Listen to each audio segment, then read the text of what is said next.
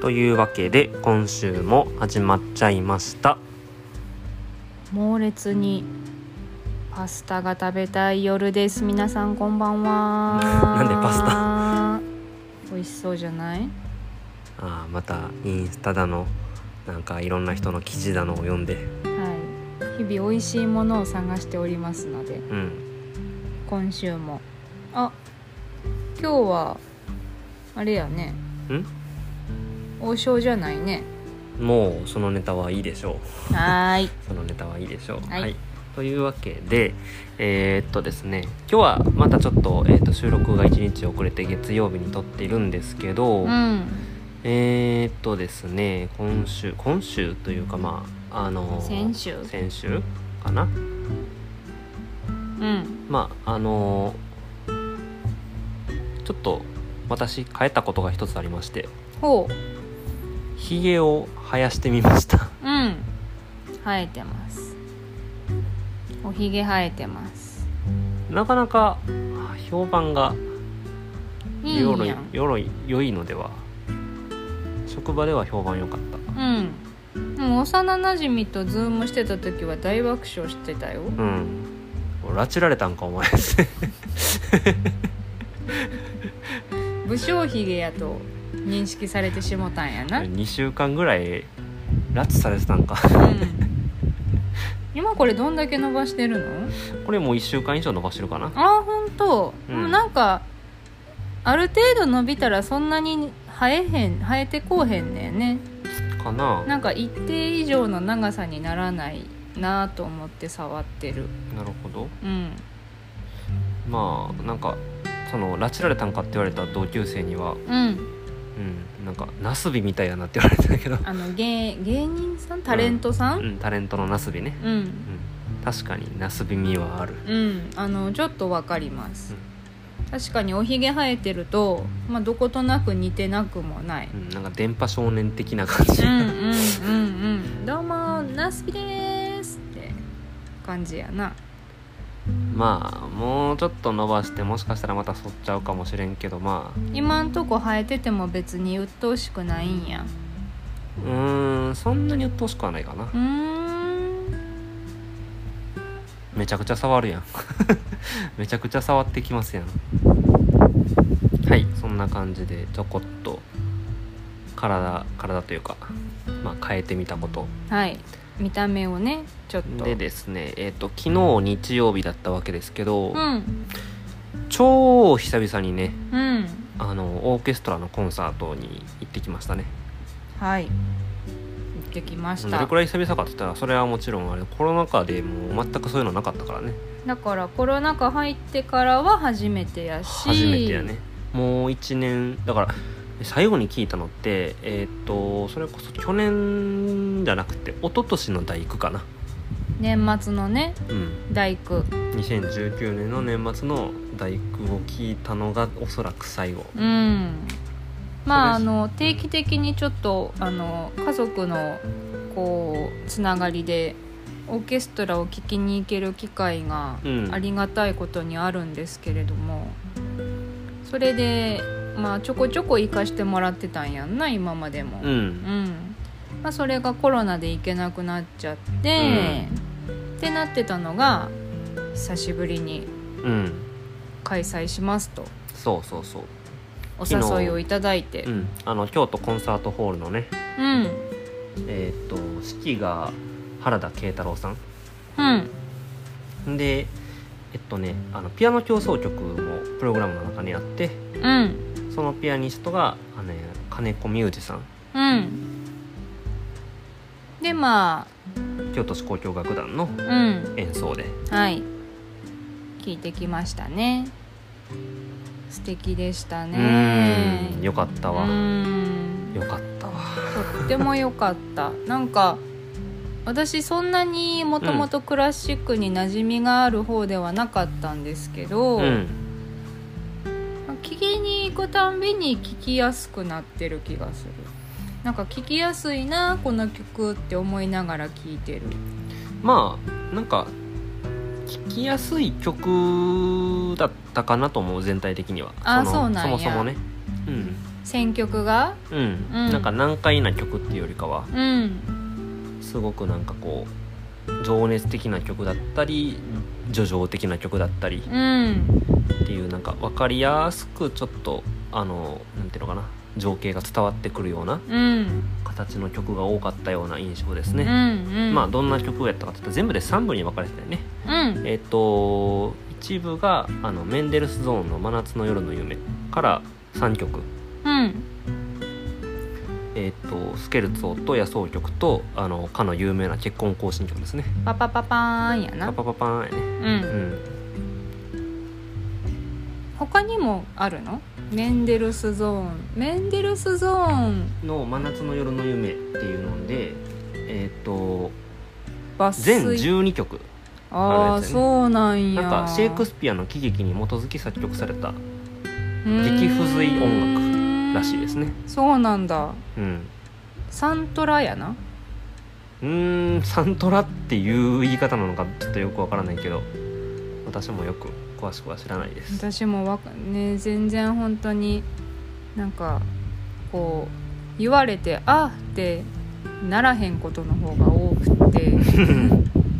でも結婚行進曲は知ってたしうん2曲目に演奏された「野草曲」っていう曲がうん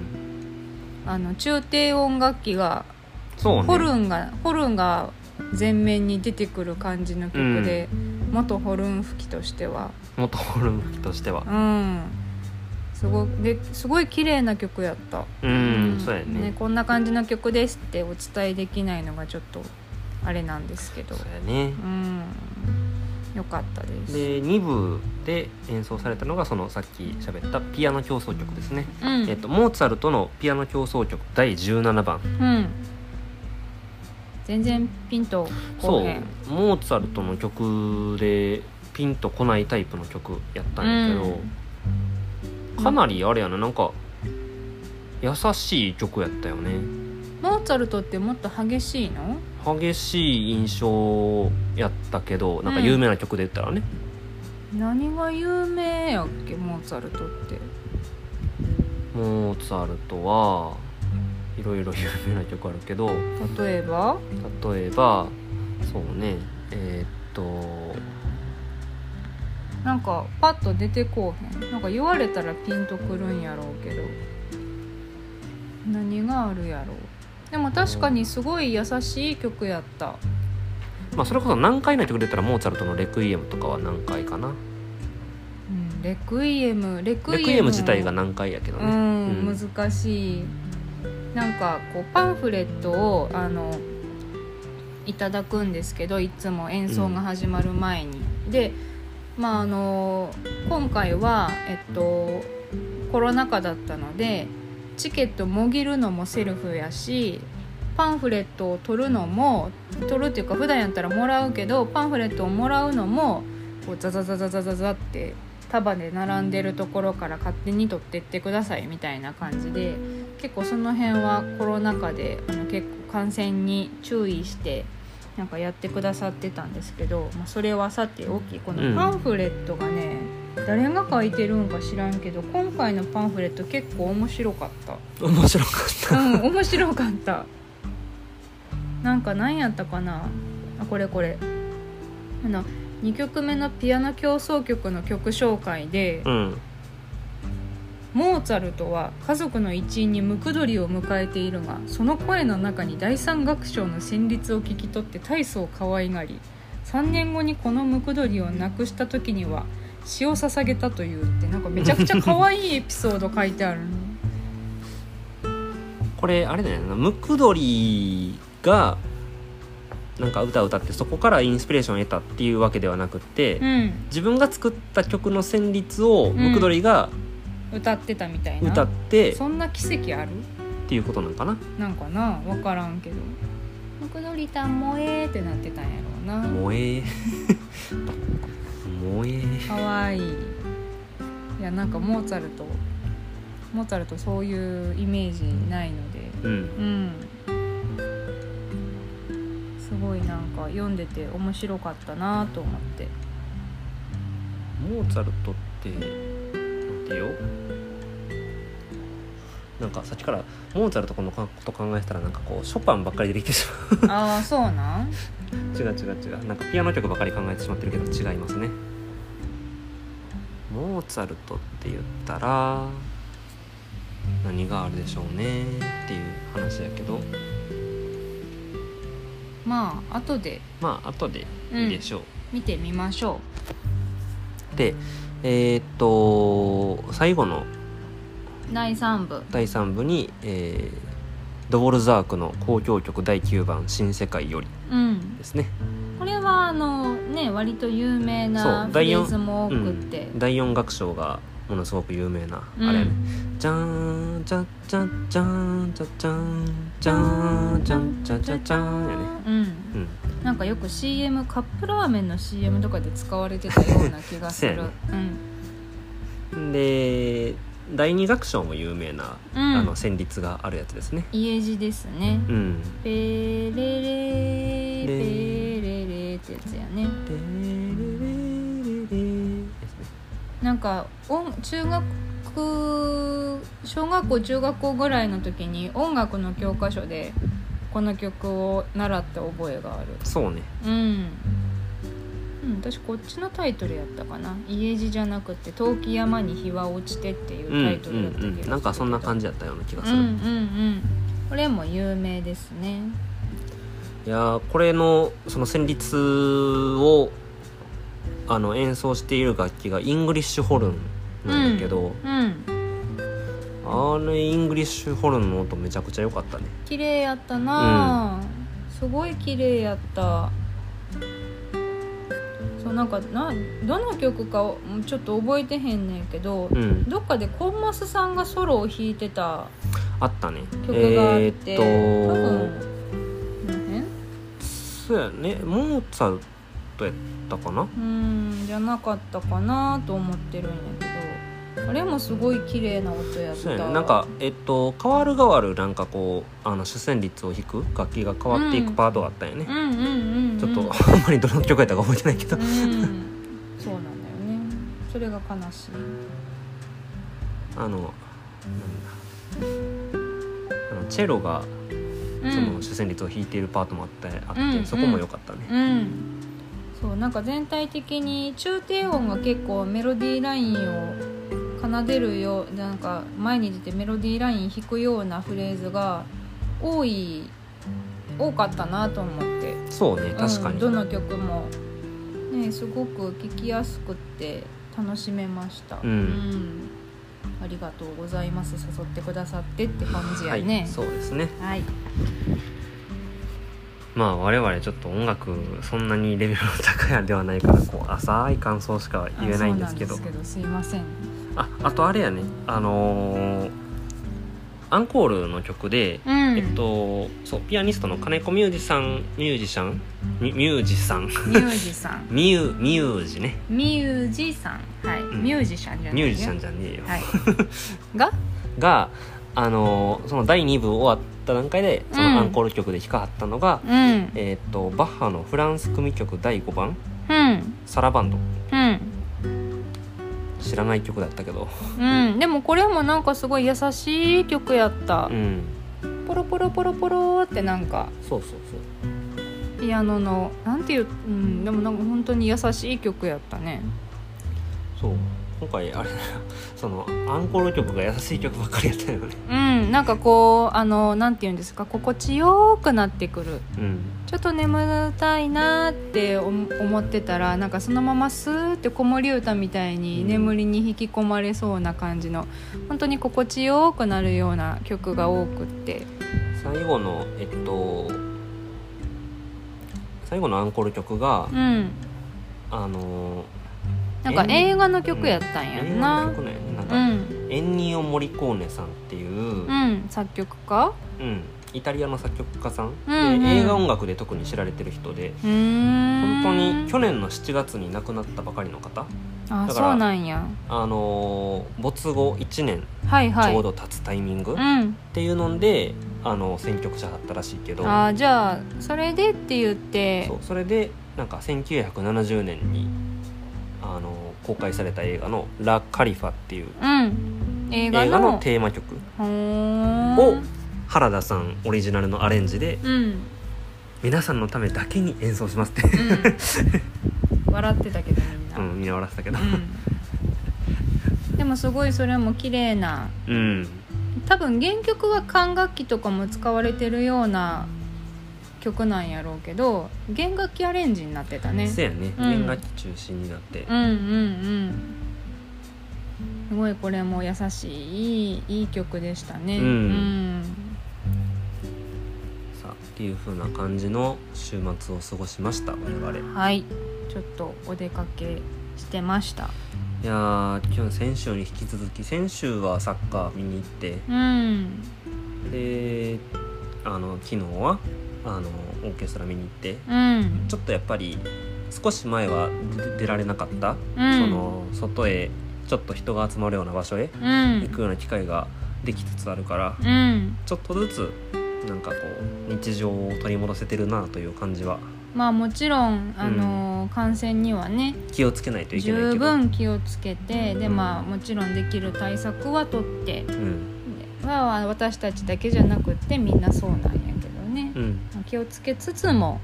ちょっとお出かけとかもできてるかなと、うんう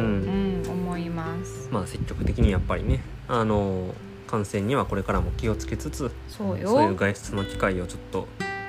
ちょっと増やしていけたらななんてあ思ってるんですね。思ってますね、はい、うまあただなまたちょっと感染者数増えてきてるからな、ん、まあねそこが難しいとこよねまたいつなんか東京のやつに引っ張られて、うん京都とかにもおね大阪もまたどうせ緊急事態宣言って言ったら京都もそれうにんつら、それに倣ってというか、うん、緊急事態宣言出されるような流れにはなるやろうし、うん、そう油断はできないはいはいというわけで今週も質問答えるコーナーに行きますかあはい今週も質問くださった方ありがとうございますはいありがとううございますえっと全部で6つ質問が来てますので、ん、お答えしていこうかなと思いますはいというわけで1つ目の質問です、はい質問なのかなこれ えっと世界一いい言葉が欲しいですって来てほる世界一いい言葉うなんやろいまあや、私らなりのうんあの私パッと一番すぐに出てきたのはうんあのサマーウォーズの栄おばあちゃんの言葉ですけどねああなるほどまあ全ての言葉がいいんだけどあのおばあちゃ遺ん言やなおばあちゃんの遺言のうんうんうん最後の方にうん言われた言葉、一番いけないことはお腹が空いていることと一人でいることだからってういうんやうつんですね、いいですねな、うんまあそこは涙ちょちょぎれですねううんそういえば今週末かなうんあの映画が細田守さんの最新作がああそうなんや公開されますなるほどなるほど、うん、なんか予告を見てる限りやとあのサマーウォーズとちょっと設定が似てるんかなって思ったりするんやけどああなんか映像はちらっと見たようんなんかこう仮想空間でのやり取りみたいうんなうんうん感じやった気がするのでちょっと気になってるんですが見に行くいやーう ーんどうしようかなって思ってるうん、んまあまあそうねはいじゃあ2つ目の質問いきますかはいえーっと家族の仲が悪いのですがどうすれば良くなりますかこのままでもいいんでしょうかっていう質問ですねそうなんだこれまあ家族のどの立場かにもよるしあー、ま自分がねどうどういったことが原因で仲が悪いのかにもよるしそうやなケースバイケースとしか言いようがないのですけど、うんその辺がちょっと見えてこないうん分まあお答えにも限界がうんそうねあるのかな、まあ、でも難しいな、先先ほどの一番世界一いい言葉を借りるとするとはいそう一番いけないのはお腹が空いてることと一人でいることだからうん別にそれは家族で一緒にいないなきゃダメですよって意味じゃなくってうん誰かうん身の回りにうんうん助け合いができるうんうんうん人がいればいいんんじゃないかなとは思うんですけどなるね。ほど必ずしもその絶対家族と仲良くなろうってこううん無理に頑張ることだけがうん答えじゃないのかなうんでも難しいよね家族やからこそ仲が悪いと修復も難しいし、まあねうん、そでれこそもうん家族だからこそできたら仲良くなりたいっていう気持ちもあるのかな。うんまあどの立場かにもよるね本当にそうやんな俺がお父さんとかやったそらうおな父さんだったらねうんとかねまあお母さんまあそれぞれですねうんはいというわけで次の質問いきましょう、はいえー最近何にお金使ってますか何やろいやそもそも多分最近お金を使ってないようんご飯食べるのに使ったり、うん本買うのに使ったり、うん服買うのに使ったりとなんか衣食住プラスちょっとだけアルファみたいなうんうんうんうん程度にしか使っていない使ってないなしなんか何にお金を使ってるかいや本当にお金使ってない最う近んそうねうんなんか粛々と生活してるそうなんか本当に最低限の生活のためだけにしか多分お金使ってないと思ううんあ唯一お金使ってるとすれば私おやつ代ですねいや衣食住の食ですよああそうかまあでも嗜好品まあそうですねおやつはいおやつ買ってますブラックサンダーブラックサンダーブラックサンダー買ってまあすそうですか、はいまあそうねなんかあ最近なんかまあもう6月の頭ですけど うんゲームああコンあけトコローラー、ンうん、まあそういうのにはお金使いますよねっていう、うん、確かにダスくんはゲームかなでも最近バッてお金使ったのはそれぐらいやでそうやね逆に言えば、うんでもほらあの定額制で課金してるやんなんかさゲームのオンラインのサービスとかああそれはプレステ4とか、うんスイッチとかのオンラインのサービスのうとこんうんうとでしょ、んまあうんそれはまあその辺その辺ぐらいかなになるのかなはいはいということで次ですねほいはい、えー、面食いな人ってどう思いますっていう質問ですねどう思うかって言ったら別にいいんじゃないかなといううん面食いいいと思います、大事よだって顔面が好みじゃなかったらもうその時点で もうもうその時点でその時点で対象から外れるのではと思っちあゃーうそんなことはないと思うけどまあでも何けどいあやのその癒し癒し、うんうん、癒しになると私は思うんやけどこう自分のタイプのうん見た目の人が、うんまあ、近くにいるなりうん画面越しでもいいけど、うんいてくれるっていうのはなんかこう明日への活力に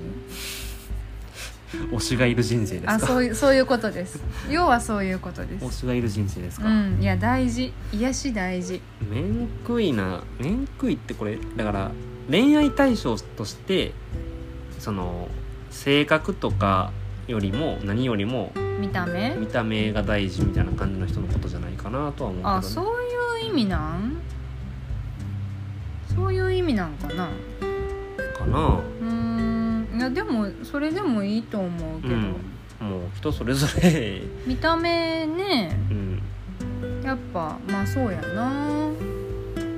それだけが好きになる理由やとは思わんけどまあでも一個の大事な要素やねうん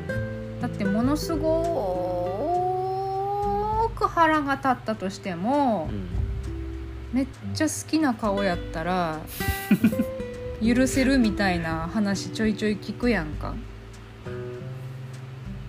ありますねそういうの、うんうんそういうことなんじゃううんかなもうんういいと思う面食いありだと思いますいいんじゃないでしょうか、はいちなみに面食いですかい、や面食い面食いかどうかなんてそもそも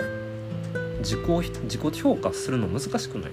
あ自分が面食いかどうかっだってて人人間はうんなんていうのかなそのもうありとあらゆることのバランスでもって考えてるわけやんか結局のところうんえでもタスくんのさっきの話やとうん他のことはダメダメでもうん顔がめっちゃタイプやったら好きみたいなってことやろ恋愛対象として、うんうんっていう意味なんじゃないのうんいやその意味では面食いではないそうね私も面食いではないけどまあ癒しは大事だと思うのでうん、あの性格合わなかったらもうその時点でああダメだってなるから、うんそうやなまあ私たちはその顔お顔だけが好きなポイントになるわけではないとうん、いうことですかねやあっーとやっと思いますよまあ、でも職場の先輩なんかレオナルド・ディカプリオに今すごいドハマ りしてて言ってたねなんか、うん、2キロ痩せたって言ってたよレオナルドレレオレオナルド・ディカプリオにはまりすぎて2キロ痩せた恋煩いやねん恋煩いもういつも胸がいっぱいでご飯が全然入らへんねんって の結果2キロ痩せたらしいつまり恋をすれば痩せるとうんでそれをきっかけに、うんお昼プロテインだけに今しててうどんどん痩せていったはるんなるほどうんすごいすごいよ恋の力は恋の力恋の力すごいと思うはいはいえー、じゃあ次の質問ですね、うんえー、どうやったら恋を諦められますかあまた恋ですねまた恋ですねえー、諦めちゃうの諦めないといけないのかな辛くないうーん辛いよね諦めるのって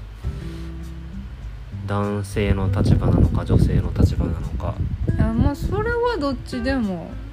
ありえると思うけど諦めないといけない諦めないでほしいですけど一番は、まあ、でも諦められ諦めないといけないんだとしたらどうやったら諦められるかな時間しか解決しない時間か時間しか解決しないでも例えば、うん好きな人がいて、うんでもその恋は諦めないといけないでも職場が一緒とかうん学校が一緒とか、うんこう日常的にやっぱ顔を合わせる関係うんの人が恋愛対象やったら辛くないうん、うん、時間っていうのはそんななんかこう1ヶ月や2ヶ月とかそこらじゃなくて3年経って5年経ってとかっていうのも長全い然あなりえる話やん長いないやそういうもんやと思うであー正直そうかうんあ次の恋にまあ正直学校なんて3年経ったらああ離れるやんまあねそうやな、まあ職場も言うて多分諦められないって一緒にいるっていうので多分そこが居心地よければずっといるやろうしだうん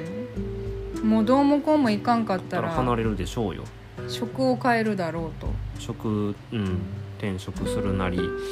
えーまあどういう職どういう仕事なのかにもよるけどうんあだから時間っていうのはまあ長くかかっちゃうこともあるかもしれないけど時間か、そういうものじゃないいかなとは思うん、まあでも離れるやな環境も大事じゃなうい、まあ環境も大事なんやけどうねもんちろん3年経ったら離れるから嫌でもってことやんな時間っていうのはうん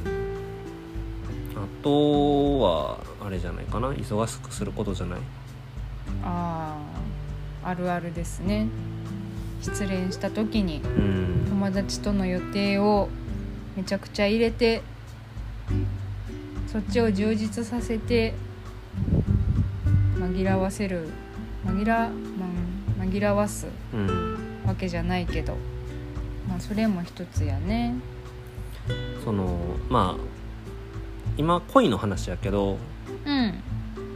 そのちょっと話が別になっちゃうやんって思われるかもしれないけどうん人が死んだ時はいその自分の愛する人が死んでしまった時にうんその死んでしまった人のことを忘れるにはどうしたらいいってうん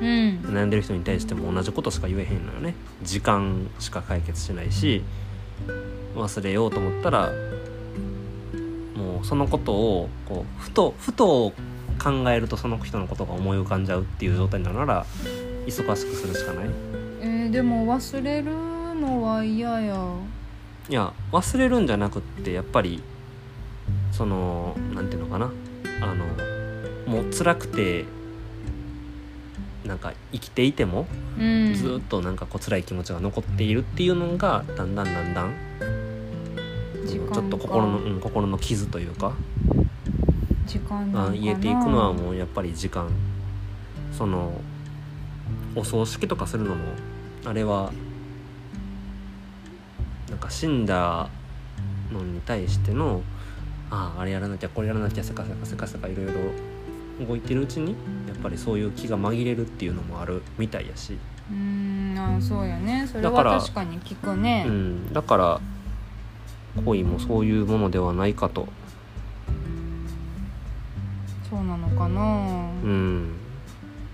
わからないけどね。うん私もまあうんでも辛いな諦めんといかん なんてやっぱ諦めんといてほしいなあそう一番はそううん諦めなあかんのかな、まあ、相手が既婚者やったら諦めなあかんなその場合は諦めましょう うんそれは諦めなあかんわあの結婚して子供がいるお相手さんだとねあのアウトやなアウトですねうんもうトラブルトラブルですね、トラブルやなうん、トラブルにしか発展しないトラねブルで、言ってた友達が「不倫は誰も幸せにならない」ってもう、うん「やったん?」って聞いたら「うんうん」って言ってた けどやったような口調で それはそれは怪しい私は今でも怪しいと思っているあれは実体験に基づく感想ではなかろうかと不倫は誰も幸せにならない不倫は誰も幸せにならないって結構マジトーンで言ってたはい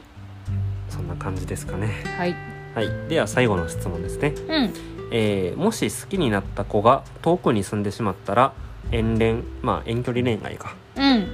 遠距離恋愛ってできますかっていう質問ですね遠距離か私はできませんやったことあるいやない私もないないけど自信ないうん遠距離自信ないわまあなんか相手にもよるような気はするけどそのなんか好きの度合いというかうんめちゃくちゃ好きな人やったら続くのかなと思いつつでもやっぱり会えへんから辛いよねっていうコンスタントに会える日が分かってるんやったらなんかまだ耐えられるのかなって思ったりもするうーんなんかなうん例えば、まあ、34ヶ月ペースでうん会えますとうん会えてますとってなったらそれを励みに頑張ろうって思えるしだからあんまり伸びると半年とか1年とかうん多分頑張ろうっていう気持ちにだんだん疲れてくるんじゃないかなって思ったりもするし、うん私の場合はその間に冷めそうやわスースーってなりそうまあだって一緒に入れへんのやったらね、うんでも友達4年京都と仙台で大学の時だけ離れてたってこ大学と社会人の間にとうん社会人1年目ぐらいかな結局お別れしちゃったんやけどうんでも4年間遠距離で付き合ってた別れた原因はさっきのやつや何不倫は誰も幸せにならないってなんか急に言い出したんやんあだから私は怪しいと思っていあるああ怪しいなそれはそれやってんなそれはそれはやってんなまあ不倫あのーまだ付き合ってる段階から不倫ではないんかなあそうそうそうそう浮そう浮気なんかな浮気になっちゃうのかなわかりませんがどこその誰かさんとうんやることやっちゃってるのかもしれないですね、その言い方言 い方ねまあそれはまあ憶測なので分かりませんけど、でも付き合ってる時はうん結構仲良くさんうんそうやな、まあ、でも34ヶ月ぐらいかな行ったり来たりしてたようーんでもやっぱりね自信ないわ私はうんまあ私も自信ないかなそのさっき言ってたディカプリオの先輩はさうんもうこお子さんも結構大きいんやけど3年ぐらい前から旦那さんが単身赴任したはんねんあら完全ワンオペはいはいはいはい必死やったわ3年間ってうん思い出すと言ってるから本当に大変や、なんやと思うんやけど、うんうんでもやれてるやれてるけど本来やったら長崎にいはるから本来やったらちょこちょこ会いに行ったり帰ってきてくれたりがあるはずなんですけどうん、コロナ禍なのであーそっかそうそっかコロナ禍で単身赴任で離れ離れになってしまっ離れ離れになってる期間が長くなっちゃう家族っていっぱいいるよな、世の中うん、本来やったらもう戻ってきていいみたいな時期にそろそろなるらしいんやけどうんコロナ禍なので伸びるかもしれないって言われてるみたいまあ今ここで言ってる話って恋愛やから、まあ、恋愛で言ったら、まあ、できないよね自信ないよねって話なのかもしれんけど、んもう結婚した相手やったら、うんまあもうそういう風なうん一時的に一時的に言ってもちょっと長くうん離れて暮らさないといけないことっていうのはもしかしたら出てくるかもしれんけどしれんしそれは全然なんかまあしんどいやろうけどしんどいよなでももう覚悟を腹くくるしかないよね、まあそれ腹くくはるしかないよね。ねうん、行く方も待つ方も、そうそうそう恋愛の段階だとちょっと自信はないけども、うん結婚した身であれば全然ねもう腹くくってやるし腹かなくいくなってやるしかないですねねっていう感じうんかなですかねはいはいというわけで、まあ子供ができたら余計でしょうきっといやそうやと思う本当にでおだからお子さん一人で育てなあかんうし、んでもちろんお仕事もしなあかんうし、んで頼りたいけどお父さんはいないし、うんどうしたはったんかなうんまあでもそういう時ってやっぱり誰か他に頼りにうんしてる人とかもいたんでしょういたのかなそこまでは聞いてへん持ちつ持たれねつんのけど、関係でそれこそ実家とかね、うんじゃないかな、うんやったらいいなまあ人生長いわけですからね一時的にそういう時があったとしても、うん、またどっかのタイミングで一緒になれることだってあるやろうし、ねえでも私タスくんがうん単身赴任にもし行ったとしたらうん、無理っす無理っす無理っす無理っすかどこかを外注しないとできる自信がない子育てか家事かああ仕事かうんうんあいやあのーなんていうのかなやらないといけないことがあありすぎてしん無理って言ってるのかあそうそうそうそうそう気持ちの面でかと思 ったああそれは大丈夫、うそれは腹くくってるから大丈夫そそれは腹くくってるそかれはら腹大く丈夫腹くってるから大丈夫なうん、いや純粋にワンオペでうん家を守る自信がないっていうあそういうことねうんそういうことねまあそれは全然なんかあの頼れるところ誰かに頼ってうんそれはお金を払ってもうんはいいんじゃないかないいんじゃないかなって言ってられるような状況なのかどうかはわからないけど そうやな、ういやん日本中の単身赴任を支えてるお父さんお母さん本当に尊敬しますうなのでん、はいというわけでちょっとあんまり恋愛っていう視点でのお話じゃなかったですけあどそうですねちょっとポイントからはずれちゃったかもしれませんごめんなさい、はい、こんな感じではいというわけ今週でもはいお答えになってたら嬉しいですはいというわけで、えーまた来週もはいまあ最近ずっとなんか週末にこんな過ごし方しましたっていう感じのお話ではあるんですけどそうだねなまあかなかこうトピックスがあったりなかったりなかったりなかったりまあえっ、と来週はどうなるかわからないけど再来週はですねまたあのエレコミュのうトんーク会を予定してるので、うんその時のお話ができればなーなんて思ってますけど、はい、まあ、結局それも週末、末かうんそうや週末 トークですね一緒やうんまあ、まあなんか久しぶりにお題トークがあってもいいかもねそうね週末トークだけじゃなくてお題トークがあってもいいかもしれないです、うんうんはいというわけで今週もありがとうございました、はい聞いてくださった方ありがとうございましたよければ来週以降も聞いていただけると嬉しいですえーではおやすみなさーいおやすみなさい